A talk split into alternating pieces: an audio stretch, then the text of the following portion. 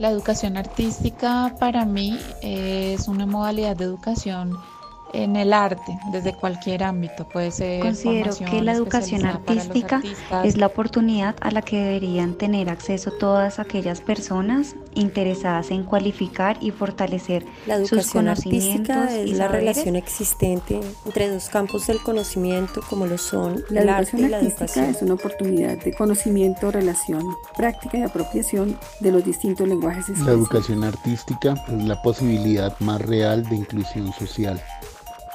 Aquí comienza Puntos de Voz, reflexiones sobre educación artística.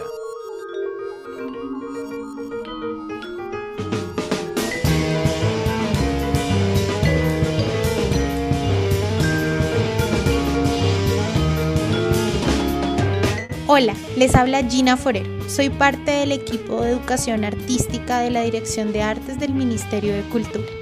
El día de hoy es un placer que nos acompañen en el lanzamiento de nuestro espacio, Puntos de Voz, en el cual hablaremos sobre la educación artística en Colombia. Bienvenidos.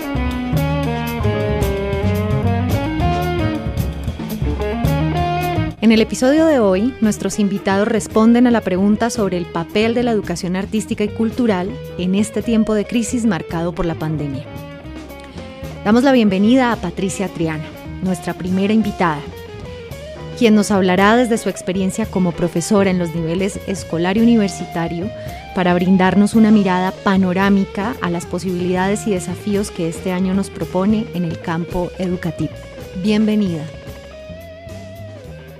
Mi nombre es Patricia Triana. Soy profesora de la maestría en Educación Artística de la Universidad Nacional de Colombia. Es un programa de posgrado enfocado en la reflexión e investigación sobre las prácticas artísticas y pedagógicas de artistas profesores de nuestro país. Simultáneamente, soy directora de un colegio rural en el municipio de Facatativá, el Colegio Colombia Hoy en el que niños desde los 3 hasta los 18 años aproximadamente cursan todos los niveles de educación preescolar, primaria y básica a partir de un modelo pedagógico propio basado en proyectos de investigación en los que el arte juega un papel fundamental. Vivo hace ya 20 años en el sector rural del municipio de Facatativá, a una media hora del tumulto de la ciudad en la ladera de una montaña en la que mis atardeceres se van pintando primero con los reflejos del sol en los lejanos ventanales de los grandes edificios y luego con las luces multicolores que se extienden en un horizonte intermitente. Se trata de Bogotá a lo lejos. Desde este lugar que habito entre el campo y la ciudad, entre niños y adultos, entre profesores y estudiantes, entre prácticas cotidianas y reflexiones teóricas que en estos momentos de cuarentena se hacen un poco más pausados, intentaré dar respuesta a la pregunta que me plantea este espacio para encontrarnos. ¿Cuál es el papel de la educación artística y cultural en este tiempo de crisis marcado por la pandemia? Tal vez sea necesario empezar por decir que el arte para mí es ante todo una forma de conocer y que la educación artística está orientada a estimular más que a moldear esa forma de conocer.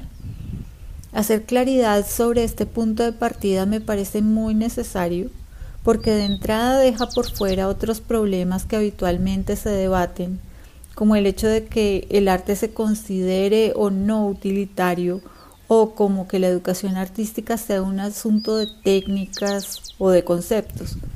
Si pensamos en el arte como un modo de conocer, no hay un espacio de la escuela o incluso de la vida cotidiana de cada niño y niña que no pueda pensarse desde las formas de hacer del arte. Desde este enfoque, la educación artística abre el espacio para la búsqueda constante, para estimular el interés por descubrir y por entender en un sentido amplio. Es decir, entender no solo como un asunto de la racionalidad, sino como pasar lo aprendido por toda la complejidad de las dimensiones del cuerpo. El trabajo en las aulas de arte se concentra, por lo tanto, en hacer conciencia y agudizar el papel de todos los sentidos, en reconocer la experiencia que cada quien tiene de las cosas en su entorno, en el territorio del cual hace parte, para verlo con ojos agudos, para escucharlo con oídos sensibles, para sentirlo con un tacto exaltado. Pero no solo se trata de sensibilidad, sino de ser capaces de nombrar, de describir, de representar con detalle y a profundidad aquello de lo que nos damos cuenta, de lo que reconocemos y conocemos, de esa particularidad que surge al tacto, a la vista, al oído, al olfato, esa que se confronta con lo que existe en la memoria. No solo la memoria singular de cada uno, sino la memoria colectiva, la que va conformando ese mundo que llamamos cultura, la que nos permite insertar eso que vamos conociendo en un horizonte más amplio al que también podemos llamar historia. Esos momentos de entendimiento, de articulación entre lo que se percibe y se integra la complejidad de la que hacemos parte, no solo se dan como un proceso de interiorización, sino que requieren ser expresados. Necesitamos contarle a otros, compartir con otros lo que sabemos, lo que sentimos, incluso dejar un testimonio tangible de esas experiencias. Algunas de ellas muchas veces no pueden ponerse en palabras convencionales y requieren entonces de formas simbólicas para expresar eso que es inefable, inaudito, inédito. Aparecen entonces los lenguajes del arte para decir lo nuevo, dándole forma a imágenes, objetos, sonidos, movimientos, espacios, narraciones, en fin, aquello que podemos llamar creaciones. Los lenguajes simbólicos que el arte explora ensanchan y diversifican permanentemente lo que ocurre en las aulas, no solo las de artes, sino las de química, las de ciencias, de geografía, en fin. Cuando se trata de señalar eso que se ha descubierto y hacerlo sensible para los demás. De esa manera el arte termina transformando el mundo insertando en él lo nuevo, construyendo conocimiento, poniéndolo en común, haciéndolo colectivo, pero también dándole otra forma, poblándolo con naturalezas emergentes, manteniendo algunas que ya existen, transformando otras. Pero bueno, ¿qué tiene que ver todo eso con la pandemia? Como yo lo veo, este pequeño ser que no logramos saber si es parte de lo que llamamos vida, pero que puede incluso causar la muerte. Este virus universal y omnipresente nos ha puesto sobre todo frente a una realidad. Tenemos pánico de aceptar la incertidumbre. Seguimos intentando aferrarnos a la seguridad y a las certezas. Peor aún, educamos desde y para las seguridades sabiendo que cada día de nuestras vidas nos depara lo impensado. Hablando de aquello de lo que nos hemos dado cuenta, yo debo decir que en este tiempo he vivido más que nunca la inmanencia de la incertidumbre y su impulso, que para algunos es paralizante y para otros inmensamente potenciador. La educación artística como espacio de construcción de conocimiento cuenta con que no hay certezas ni seguridades, que lo nuevo está allí para ser pensado, sentido, creado y recreado. El papel que tiene en este momento no es entretener a los niños mientras están encerrados en sus casas, más bien se orienta a los tiempos y lugares del aburrimiento, a esos momentos en que la mirada se pierde, las preguntas surgen y el juego se desvía de sus objetivos para centrarse en el puro placer de jugar. Esos momentos en los que justo cuando no pensamos en nada se nos ocurre una idea que conjuga lo que antes no habíamos podido relacionar. Los profesores conscientes del potencial que tiene el estímulo de la memoria, la mirada crítica y el papel transformador en sus estudiantes no necesitan demasiada tecnología para llegar a ellos, para lograr que se conecten con ellos mismos, sus búsquedas y sus sensibilidades. Han explorado también las búsquedas del arte, Por lo tanto, saben que más que cualquier cosa sus estudiantes necesitan ser movilizados interiormente. Yo diría que este es precisamente el momento más propicio para que eso pase. Bueno, realmente cualquier momento puede ser propicio si esperamos, si estamos dispuestos a que algo nuevo ocurra, si aceptamos la realidad de la incertidumbre, es decir, la condición humana. Ahora con ustedes nuestro segundo invitado, Eliezer Arenas, quien describe la educación artística como el despertar de la interpretación y nos lleva a la conclusión de que el arte nos prepara para el actuar en el mundo. Se me consulta por mi visión del lugar y la importancia que puede tener la educación artística en estos tiempos de pandemia. Lo primero que sería necesario decir es que la pandemia resulta interesante para pensar la educación artística por lo que ella misma contiene.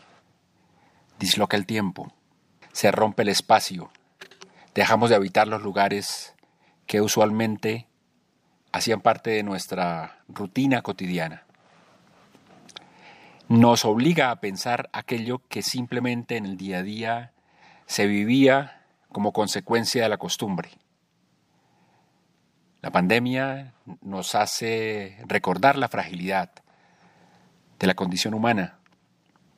Nos hace pensar en el vínculo social, lo que significa el encuentro con los demás y el impacto de la ausencia de ese vínculo al estar prohibido el contacto corporal, al tener que establecer una distancia, un distanciamiento obligatorio, que se hace con propios extraños. En esas condiciones, de por sí ya sumamente interesantes y llamativas, la educación artística puede cumplir un papel fundamental que por otra parte no hace sino enfatizar elementos que son propios de ella en situaciones que llamaríamos normales. La educación artística, en un sentido general, es fundamental para el ser humano porque le restituye la relevancia que tiene la experiencia vivida. En un primer sentido, porque es esa experiencia, esas vivencias, esos acontecimientos reflexionados, los que son la materia prima de cualquier tipo de producción artística. Construimos el arte a partir de nuestra visión del mundo y nuestra visión del mundo está hecha de nuestras vivencias. Todo ese conjunto de experiencias que son susceptibles de ser vividas por cualquier ser humano son la materia prima inicial. Pero lo interesante es que no es en bruto esa experiencia, sino que tiene que ser mediada, mediada por operadores simbólicos, por una materialidad. Según sea el arte del que estemos hablando, esa materialidad va cambiando. Por eso, en toda educación artística se requiere cierta maestría, se busca cierta maestría en el dominio de los elementos, para que esos elementos jueguen a favor de la expresividad, de las necesidades expresivas. Sin embargo, una educación artística demasiado enfatizada en los medios, demasiado, demasiado obsesionada con los elementos técnicos, puede eventualmente quitarle potencia a aquella profundidad, a esa reflexión sin la cual el arte no es sino artificio. Aquella profundidad que proviene precisamente de la incorporación de esas vivencias en símbolos, es decir, en objetos, artefactos, situaciones artísticas que comprometen la función simbólica propiamente humana. Cuando un artista pinta un árbol, no está solo pintando un árbol. No se trata de que tan bien lo pueda pintar, sino qué está detrás del tipo de árbol que está allí. Por eso solo existe arte cuando hay el juego de la interpretación. un cuadro, una pieza musical son solo rayas o simplemente sonidos, si no está presente una voluntad de hacer inteligible lo que está allí. Esa voluntad de desentrañar implica algo que es muy potente en este tiempo. Y es la pregunta por cómo me implica el mundo, en este caso cómo me implica la obra, cómo la obra me habla a mí y cómo la obra, al hablarme a mí, me permite desentrañar y poner en juego mis creencias, mis valores, mis prejuicios, mis ideales. En últimas, todo el acervo vital, cuando la educación artística es un ejercicio que me permite la exploración interpretativa, cuando la creatividad está asociada a la reflexión y a la operación de materialización que el arte exige, estamos hablando de un empoderamiento humano fundamental. Con estas ideas surge una conclusión muy importante. El arte nos prepara para actuar en el mundo y para reconocer la importancia de las vivencias que pertenecen a cada quien. Las experiencias de cada quien no son banales, porque sintetizan experiencias que son transferibles, compartibles como experiencias de humanidad. Por otra parte, las experiencias de otros, de otros que pueden ser otros cercanos o simplemente otros lejanos en el tiempo, o geográficamente lejanos, se disponen para nosotros como experiencias de humanidad absolutamente cercanas, a partir de ese ejercicio de apropiación que hacemos, de significación, de ese ejercicio hermenéutico, de tratar de entender qué está en juego, por qué los elementos están dispuestos de la manera que lo están, qué tipo de relaciones se establecen entre ellos y con sucesos de la historia, de la mitología, de la simbología cultural, a partir de, de ese juego, el arte se hace presente y potencia la capacidad de interpretar el mundo. Es en ese sentido fundamental que el arte en tiempos de pandemia me resulta a mí particularmente relevante. Una educación artística sensible, humanizante, respetuosa de la singularidad del otro, que acompaña la aventura de ser y de interpretar, que no le tiene miedo a romper el statu quo del pensamiento, que no le tiene miedo a la irrupción de la singularidad, nos eh, enseña y nos habilita nuevas posibilidades de comprensión del humano más allá de la propia singularidad, más allá de la identidad individual. En síntesis, la educación artística, a mi juicio, en tiempos de pandemia, nos permite recordar que el mundo tiene que ser pensado y vuelto a pensar, que no hay nada más peligroso que la obviedad en las relaciones humanas, en la relación con nuestro espacio vital, en la relación con el planeta, en la relación con la vida en general. El arte en su inutilidad práctica nos recuerda la profundidad que tiene cualquier existencia humana. Y es en ese sentido, y es por esas razones, que deberíamos siempre tener en primer plano la posibilidad del arte. Pero para eso tenemos que quitarle todo el tufo meramente egocéntrico, exhibicionista y banal al que tiende cada vez más nuestra sociedad. El arte cumple, creo yo, un papel de resistencia importante. El arte se resiste a ello. El arte se resiste a esa banalidad, a ese lugar común. Y a partir de ello nos recuerda que siempre tenemos algo para decir y que siempre lo dicho por otro puede tener relevancia existencial profunda.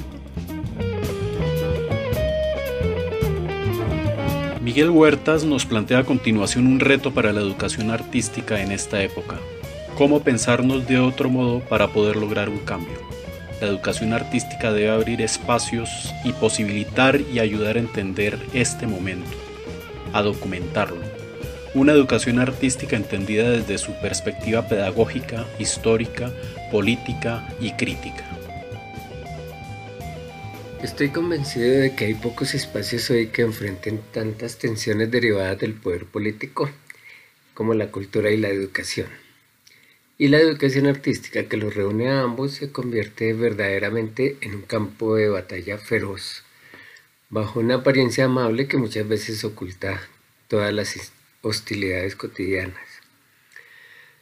En su fase más esencial y por lo tanto revolucionaria, las vanguardias pedagógicas y las vanguardias artísticas coincidían en el problema de la experiencia. Eso se dice muy fácilmente y surge todo el tiempo en nuestros discursos, que el arte y la vida están estructuralmente ligados, pero en realidad eh, es una batalla muy cruda, cotidiana por la experiencia, por el derecho a la experiencia, y yo. La Constitución de 1886 impuso un pensamiento conservador civilizatorio, según las investigaciones que yo he hecho. Impuso también un canon artístico acorde con un ciudadano masculino blanco de lengua española y religión católica, alfabetizado y propietario. El canon academicista, que fue el que se impuso en este momento, se desarrolla alrededor de un núcleo fundacional la educación del buen gusto. La Constitución de 1991, que posibilitó la aparición real del campo de, la educación artística en Colombia, habla de una ciudadanía pluriétnica y multicultural, abierta, amplia y realista, y los sectores reaccionarios de toda la vida que se beneficiaron del anterior modelo le han declarado una guerra espantosa. En tiempo de pandemia, las comunidades relacionadas con la educación artística deberían estar haciendo un ejercicio de memoria alrededor de la década de los años 90 en Colombia, que hoy está muy olvidada, cuando la Ley 30 le permitió pensarse por primera vez como un campo de conocimiento y haciendo un balance de todo lo que se perdió con la nefasta revolución educativa año 2002 del primer gobierno Uribe. Y recuperando el tiempo perdido y tratando de comprender el daño que le hace la misión de sabios de 2019, corolario, esas palabras siempre se me complican, corolario de la economía naranja como política de gobierno. Deberían estar reflexionando críticamente sobre el error de confundir defender la educación artística como campo de conocimiento con crear nuevos feudos y nuevas aristocracias, eso está pasando, que son capaces de proclamar que no tienen nada que ver ni con la educación ni con el arte.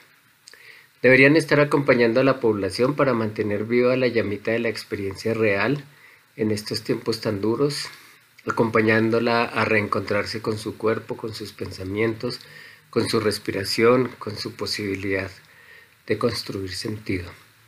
Y diría, en fin, ayudándole a no engañarse pensando que su mejor opción sigue siendo el uso adecuado del tiempo libre, a entender que escuchar a Carlos Vives desafinando en su casa de lujo no es un acto heroico ni de solidaridad, sino una estrategia comercial más, que la experiencia artística es algo que está al alcance de cada persona todo el tiempo, en todas las circunstancias, porque es esencialmente una cuestión de ampliación de la conciencia, más que el uso de algún material o procedimiento especializado o la asimilación de algún juego de lenguaje a la moda transmitido por una autoridad externa.